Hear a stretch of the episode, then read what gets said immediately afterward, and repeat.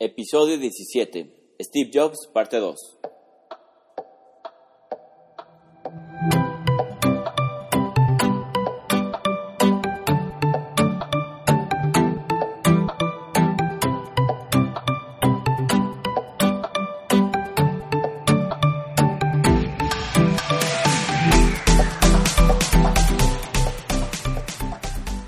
Soy el arquitecto Enrique Ochoa de Trignum y bienvenidos al blog de Trignum Arquitectura, un blog en el cual te daremos técnicas, tácticas y herramientas con las cuales puedes llevarte a ti y a tu empresa de arquitectura, construcción o inmobiliaria al siguiente nivel.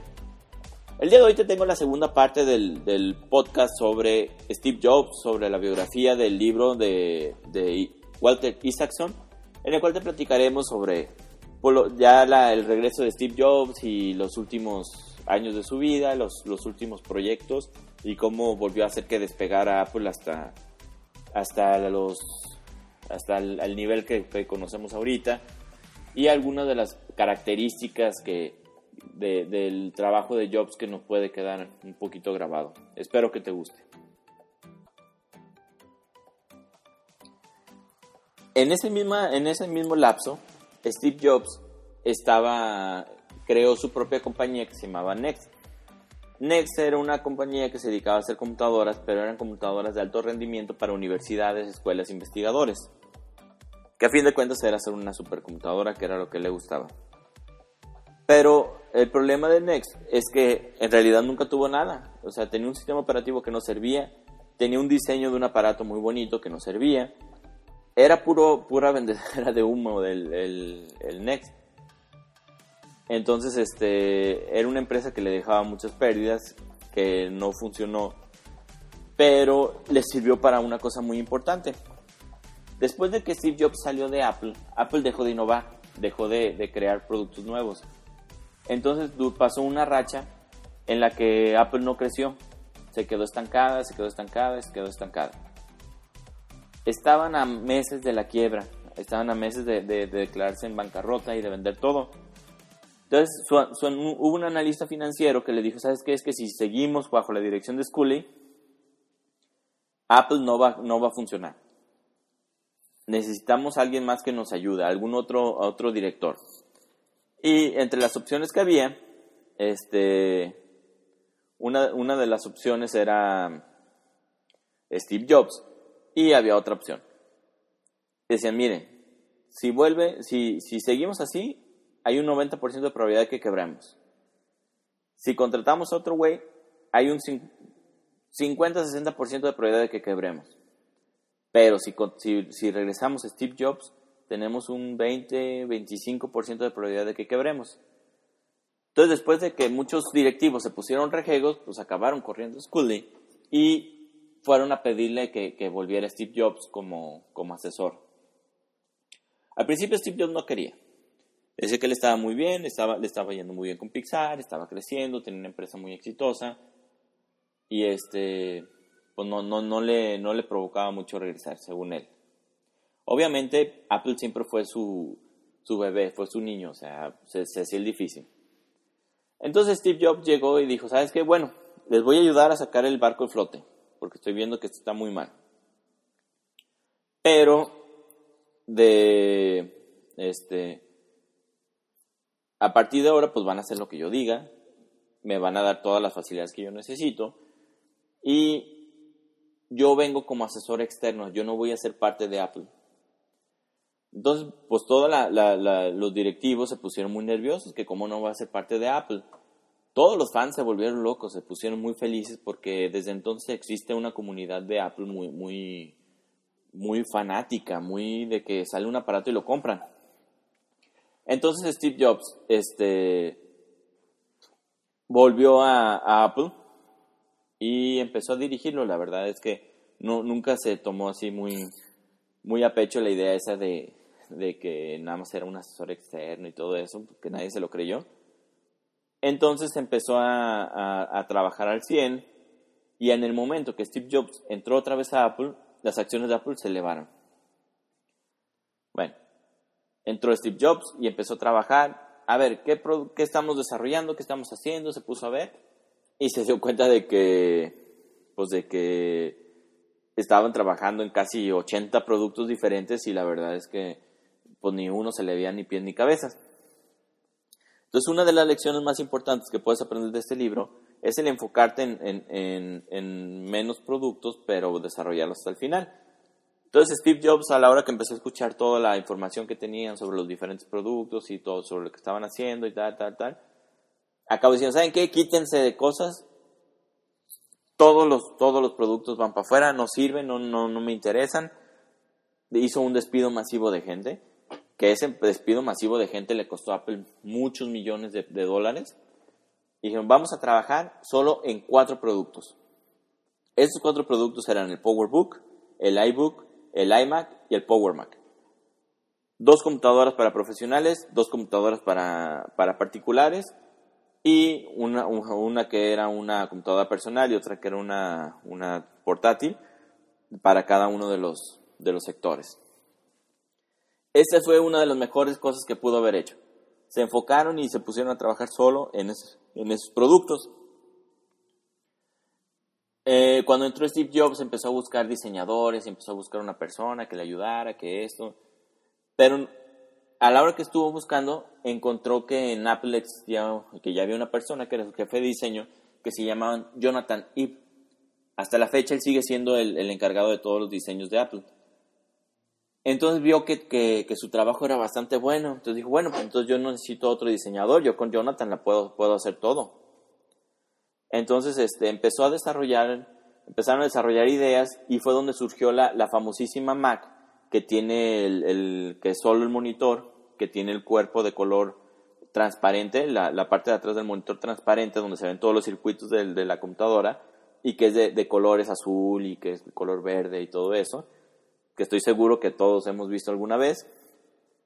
Entonces em, empezaron a crear, este, a desarrollar esa idea, que fue otro éxito. Apple volvió a las nubes, volvió a ser una empresa súper rentable, creció y este y una cosa que estaba, que estaba puesta en, la campaña, que le, que le, invirtieron en la campaña para esa Mac, fue la, la famosa frase piensa diferente, think different en inglés entonces, gracias a la combinación del, del marketing, con la combinación de la, de la de este diseño tan padre que tenía la, la, iMac, Apple volvió a las nubes y volvió a, salir de la quiebra y, bueno, se salvó, estaba dos, tres meses de la quiebra, volvió a recuperarse y siguió y, no ha parado de crecer hasta la fecha. Entonces, después de, de unos años este, recuperando el terreno, este Steve Jobs que siempre fue un gran fanático de la música. Él siempre se, dio, se dijo que era gran fan de Bob Marley. Entonces, este, empezó, empezaron a, desarrollar eh, un, prototipo. esa historia también está muy interesante. Eh, empezaron a, surgir los reproductores de música en MP3, no sé si, si los recuerdan, este, los que son más, más viejos. Eh, eran unos aparatos que con trabajos te cabían 16, 17 canciones, unos reproductores que se pusieron muy de moda, que estaban vendiendo en todos lados, se vendían de, de Sony, de muchas marcas. Entonces salió un reproductor que era un poquito diferente y uno de los diseñadores de Apple iba escuchando una entrevista que le hacían a esa persona que estaba presentando ese producto y le dice que pues que era la, gran maravilla, obviamente nadie vende pan frío y que este que lo siente por, lo, por la gente de Apple, pero que ese dispositivo no funciona con los sistemas de Apple. Entonces, eso movió un chip en, en, el, en esta persona y empezaron a trabajar en un prototipo de un reproductor de música que te cupiera en el bolsillo y que tuviera tu, tu música. En un viaje a Japón, eh, que, que, solían hacer mucho los de Apple para ver nuevos, nuevos prototipos y nuevos avances en tecnología, eh, había una empresa que estaba creando un disco duro mínimo, así súper pequeño, que era de 8 gigas, no, de 4 gigas, 4 gigas en un disco duro chiquito. Entonces el, el uno de, de los directivos de Apple lo encontró, vio eso, le marcó a Steve Jobs y le dijo, ¿sabes qué, Steve? Necesito 10 millones de dólares para poder hacer el, el ¿cómo se llama? El, reproductor de música del que habíamos hablado. Dicen que Steve Jobs no dijo absolutamente nada, firmó el cheque por 10 millones de dólares, se lo entregó a esta persona sin saber ni siquiera para qué. Esta persona fue y compró el, el, prototipo y le pidió a esa empresa que le fabricara todos los que pudiera fabricar de aquí a un año. Entonces agarraron ese disco duro y lo combinaron en el aparato y diseñaron la, la, la famosa rueda infinita que tenían los primeros Apple, que era una ruedita que le girabas y le girabas para, para correr con la música. Y este aparato se acabó convirtiendo en el, en el famosísimo iPod, en el cual te cabían miles de canciones en el bolsillo. Entonces este, este iPod impulsó las ventas de Mac, pero como, como un trampolín. Entonces, una cosa interesante era de que el iPod originalmente solo funcionaba con Mac. Entonces toda la gente que quería tener un iPod, pues quería tener una Mac para poder usar su iPod. Entonces el Steve Jobs vio este fenómeno, entonces le metió muchísimo dinero a la publicidad del iPod para que se, crecieran las ventas, para que la gente que quiera tener un iPod pues tenga que comprar una Mac. Entonces era un producto que era, era simbiótico con su, con su sistema. Entonces este, esto hizo que, que la Mac eh, tuviera un, valor agregado y este y, pues se lograra eh, bueno que, se lograran mayores ventas tanto del iPod como del, de la Mac. Después de un tiempo empezaron a los mismos directivos de la Apple vieron que el iPod estaba siendo muy exitoso y empezaron a presionar para que sacaran una versión para, para Windows. Entonces este no muy del agrado de Steve Jobs hicieron una versión de de este, del iTunes para, para, para Windows y era la única manera en que tú podías sincronizar tu iPod con una computadora de Windows. Y la verdad es que en ese caso sí fue una, un acierto el haber hecho eso. Eso disparó muchísimo las ventas del iPod y fue un gran éxito. Entonces, eh, otra de, de, las ideas que tuvo Steve Jobs, que también fueron muy exitosas, era crear un centro digital multimedia en los, en los aparatos de, de Macintosh. Esto era que las computadoras te sirvieran para acumular y para recopilar toda tu información en ellas, para, para que no las tuvieras dispersas en la cámara, en las memorias, en los álbumes de fotografías, en tus reproductores de música o en tus discos, sino que todo lo tuvieras almacenado dentro de tu computadora. Entonces eh, fue cuando empezó a crear los, los, los editores multimedia de, de, Apple, que sería el iTunes, el iMovie y el iPhotos. Entonces también fueron una, un éxito porque eran, eran programas muy sencillos que tú podías tener en tu computadora, que cualquiera podría utilizar y que, este, y que desde el momento que, los, que, que lo abres puedes utilizarlo. No tienes que leer un manual, no tienes que leer un tutorial. Son muy prácticos y muy, muy intuitivos. Entonces también eso marcaron una, una vanguardia en su época. Entonces ahí, ahí fue donde empezó a surgir otra, de los grandes, de los logros que, hizo Steve Jobs. Por eso hay mucha gente que dice que, que, no es, que no fue tan importante, pero yo creo que fue uno de los, de los directivos más importantes de nuestra época. En aquella época empezó a surgir muchos programas como el LimeWire, como el, el, el Kazaa, como el Napster antes de, que em, para lo que empezaron a funcionar era para compartir archivos de, multimedia que podían ser películas, podían ser audios, sobre todo eran audios. Entonces empezó a surgir la, piratería de la música. Antes existía, antes escuchabas en la radio una canción, metías tu cassette y lo grababas, pero no era lo mismo porque en este caso eran, este, se empezó a ser muy masivo. Las, las compañías disqueras empezaron a preocuparse mucho porque estaban empezando a perder grandes cantidades de dinero precisamente por esto. Entonces, este, empezó a, empezaron a sufrir las compañías disqueras y las grandes compañías, como por ejemplo Sony, no, no encontraban la solución a este problema. El problema de Sony es que en esa época tenía muchos problemas entre sus propias compañías internas. Eh, Sony Records o Sony Music este, tenía problemas con, con Sony, de, el, que producía películas, o tenía problemas con, con Sony que, que producía software o o, este, o hardware. Entonces empezaron a tener muchos piques entre ellos y nunca se pusieron de acuerdo. Empezaron a surgir algunos, algunos tipos de, de, como membresías de, de, para comprar música por internet, pero te vendían discos completos. Entonces, este, ahí fue donde Steve Jobs vio una ventana de oportunidad. Entonces empezó a, a, discutir y empezó a hablar con las diferentes compañías disqueras. Y les planteó la opción de que, de que el problema de que la gente baje piratería es porque es más fácil bajar piratería que comprar un disco de música digital. Porque no han encontrado la manera de hacer que fuera sencilla la manera de comprar la, música digital. Dice, la gente no quiere piratería, la gente lo que quiere es algo práctico, quiere que con dos clics pueda tener lo que yo necesite. Y esta idea se la compraron muchas disqueras, hubo otras disqueras que se pusieron un poquito más rejegas. Entonces Steve Jobs empezó a hablarles insistirles, oye, pues es que hay que hacer esto. Y una de las cosas que Steve Jobs pedía era de que pudieras bajar una canción a la vez. Las compañías disqueras dijeron que no, que porque iban a dejar de perder dinero iban a perder dinero si un disco vale 120 pesos, la canción valía 10 pesos o 12 pesos. Entonces, pues yo lo que quiero es que la gente me compre un disco de, de 120 pesos. Entonces Steve Jobs les decía que, que, pues es que muchas veces el disco es puro relleno, la gente nada más quiere una o dos canciones del disco.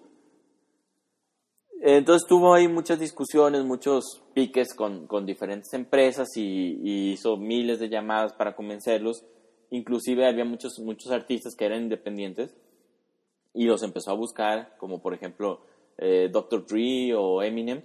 Eh, cuentan en el libro que, pues, que Steve Jobs los habló personalmente para invitarlos a, que, a que liberen su música por su plataforma. Entonces al final acabó haciendo la, la tienda, el iTunes Store, que todos sabemos que también fue otro éxito de increíble. Este, las ventas de los discos de, de, las disqueras se dispararon, vendían decían que quería vender un millón de canciones en un mes y los vendió en cinco días. O sea, fue una cosa que superó todas las expectativas que tenían de, este, sobre eso. Entonces, ya Steve Jobs ya tenía desarrolladas las computadoras, ya tenía el reproductor de música, entonces empezó a ver, dijo, bueno, ¿qué me va a matar a mi reproductor de música? Mi reproductor de música es la neta, es lo que ahorita está funcionando y lo que y lo que es la evolución, es lo que sigue. Pero, ¿qué es lo que me puede acabar con mi reproductor de música? Entonces fue cuando se dio cuenta de que lo que le va a matar su reproductor de música eran los, teléfonos móviles, los celulares. Entonces em, empezaron a analizar los teléfonos móviles y decía que pues que todos eran una basura, que no servían, que eran una cochinada esos teléfonos. Y empezaron a buscar la manera de, cómo hacer un, teléfono móvil. La idea original del iPhone era un teléfono con la ruedita, la misma ruedita infinita que tenía el, el, iPod. Se lo querían incorporar a, a, un teléfono para manejarlo con la ruedita, pero era muy incómodo. O sea, era práctico para algunas cosas, pero por ejemplo, para escribir un número, para escribir un texto, era increíblemente difícil. Entonces estuvieron mucho tiempo intentando desarrollar esa idea cuando vieron que no funcionaba. Entonces vieron que existía una, una empresa que estaba creando pantallas táctiles en, en, Estados Unidos. A la hora que la vieron, inmediatamente la compraron y empezaron a trabajar con sus pantallas táctiles. También eh, eh, hablaron con una compañía que se dedicaba a fabricar vidrios y les contó de un, de un vidrio súper resistente que se fabricaba en los 70s, 80s, pero que como a la gente no le interesaba, se dejó de fabricar, que se llamaba el Gorilla Glass. Entonces combinaron la idea de, de la pantalla táctil con el Gorilla Glass y crearon el primer iPhone. La presentación de iPhone fue una de las cosas más importantes que ha tenido la, la industria de la tecnología. Y así de fácil lo, puso, Steve Jobs llegó y dijo, a ver, ¿qué les parecería tener un iPod con una pantalla táctil? ¿Y qué les parecería tener un teléfono de última generación? ¿Y les, qué les parecería tener un dispositivo para navegar por Internet? ¿Y qué pasaría si todo fuera un solo dispositivo? Entonces fue que se sacó de la bolsa el, el, iPhone. Dijo, aquí lo tengo en la bolsa y se llama iPhone. Entonces, fue uno de los grandes hitos, fue otra, otra gran innovación. La pantalla táctil se veía en algunos casos, pero no, en ese, no así. No existían teléfonos que no tuvieran un solo botón. No, no existían eh, teléfonos en el que con los dedos podías escribir, existían las Palm que podías con una plumita. Me acuerdo muy bien que, que, que yo quería una. En aquel entonces todo el mercado estaba todo el mercado de la gama alta de celulares era dominado por BlackBerry. Y BlackBerry todos los teléfonos tenían tecladito. Pues sacó el iPod, el iPhone y fue un, un éxito total. Las empresas como BlackBerry nunca creyeron que iba a llegar algo que los acabara. Hace 10 años era imposible que nosotros creyéramos que BlackBerry iba a desaparecer. O sea, era una, una empresa fuertísima. No se, no se renovaron, no renovaron y se las comió la, el mercado. Entonces, la, idea original del, del, del, proyecto, originalmente estaban creando un iPad, el, prototipo del iPad, que era una tableta gráfica para navegar en Internet. Pero a la hora que empezó con todo el boom de los celulares, empezaron a, tuvieron antes el, el desarrollo del, del, iPhone y lo sacaron a la venta. Entonces, ya salió a la venta, fue un éxito y unos años más tarde eh, hicieron la tableta que se llamaba el iPad. La idea del iPad era que fuera un dispositivo que se te antojara agarrarlo, que cuando lo tuvieras en la mano fuera muy cómodo y que te pudieras acomodar simplemente a disfrutar del de, contenido del Internet. Eh, mucha gente criticó el iPad 1 porque no tenía ciertas herramientas como para hacerlo más un dispositivo de diseño que si se fijan es la tendencia actual que tenemos ahorita sobre el iPad. El iPad ya es una tableta de diseño, no es tanto una tableta de, navegación en Internet. Y el último gran logro que hizo Steve Jobs antes de que, de que le acabara muy enfermo fue eh, la visión que tuvo sobre la nube, sobre el, sobre el cloud, sobre los, la información en la nube. Entonces, eh, después de muchas fallas, el, este, surgió el Mobile Me. Hubo muchas, muchas cosas que sacaron en, Apple. Y no le gustaba a Steve Jobs cómo funcionaban las nubes. No le gustaba que no fueran al, instante, que no fueran momentáneas. Entonces fueron desarrollando, desarrollando hasta que crearon el iCloud. Entonces, si se fijan, fue una época de innovación tras innovación, tras innovación, un nuevo producto tras otro, todos éxitos. Y esto, pues obviamente hizo que Apple se, valorara en una de las empresas más grandes de la historia. Steve Jobs, eh, parte de, la mentalidad que tenía él era de que, pues como él era una persona muy espiritual, según esto, y que, y que muy naturista, eh, le, detectaron en una revisión que tenía un tumor este, em, pancreático, si no me equivoco. Entonces Steve Jobs, en lugar de operarse, pues se, fue a, Japón a que le pusieran este, medicinas ancestrales y cambió su, terapia y tomaba quién sabe qué jugos de no sé qué para bajar el, tumor y todo. Entonces esto hizo que, prolongara el tiempo de, su operación y pasaron 11 meses hasta que se decidió que lo operaran para extirpar el tumor. Eh, Steve Jobs peleó tres veces contra el cáncer Obviamente la, la última pues fue, fue fatal, cada vez lo iba acabando más, se veía en sus presentaciones cada vez más delgado. Steve Jobs al final de su vida empezó a tener muchísimos problemas de alimentación, tenía que comer mucha proteína porque le quitaron un pedazo del hígado. Entonces eh, él tenía que comer muchísima proteína y no la, no la consumía porque pues él era vegano. Entonces su, familia sufrió mucho. Eh, también como, como persona, como en sus relaciones personales, Steve Jobs era una persona muy complicada.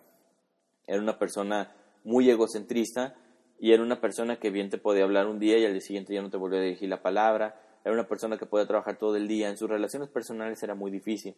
Inclusive en el libro entrevistan a sus hijos y dicen, es que nosotros queremos que se den cuenta que así como, como su padre, Steve Jobs, creó grandes cosas en la tecnología, no era una persona perfecta. En, en, su vida familiar era una persona muy, este, con muchas fallas, con muchas deficiencias. Entonces, este, él vivía para, su, para la tecnología, él vivía para el desarrollo y no, no fue precisamente un buen amigo ni un buen padre.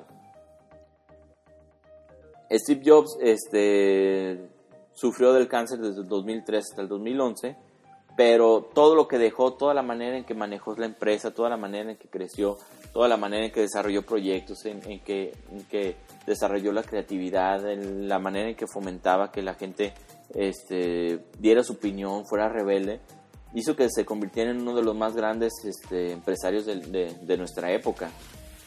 Entonces hay, hay muchas cosas importantes de, que ver sobre Steve Jobs, sobre lo que lo marcaron. Hay muchas cosas que aprender de él. la idea del perfeccionismo, la idea de que el interior y el exterior debe ser perfecto, la idea del diseño, la idea de, que no, no dejemos todo al azar, sino que todo sea perfecto. La idea del marketing, las campañas de marketing de Apple son de las mejores que existen. Entonces es, es una... Es, fueron muchas cosas que tuvo Steve Jobs que provocaron que su éxito fuera tan grande como, como lo, lo fue. Este, les recomiendo muchísimo el libro, en serio, vale la pena. Yo nunca había leído una biografía de alguien, nunca me había puesto a, a, a leer este, sobre ninguna persona, pero en el caso de Steve Jobs sí me pareció muy interesante y creo que voy a empezar a, buscar más este, libros de este tipo. Y pues es, todo, este, estuvo un poquito largo este podcast. Eh, muchas gracias a todos, este, me despido, no sin antes de pedirles como siempre que si les gustó compártenlo, ayúdenos a llegar a más gente, déjenos comentarios, este, pónganos valoraciones de 5 estrellas en iTunes, búsquenos en YouTube, nos pueden seguir en Facebook, Twitter, Instagram, Google, YouTube, LinkedIn, todos como Trignum. Este, también me pueden buscar a mí en mi, en mi fanpage de Facebook como arquitecto Enrique Ochoa o Enrique Ochoa Arquitecto. Y muchas gracias a ti, porque gracias a ti que nos escuchas, todo esto vale la pena. Espero que te hayan quedado muchas lecciones importantes y nos vemos hasta la próxima.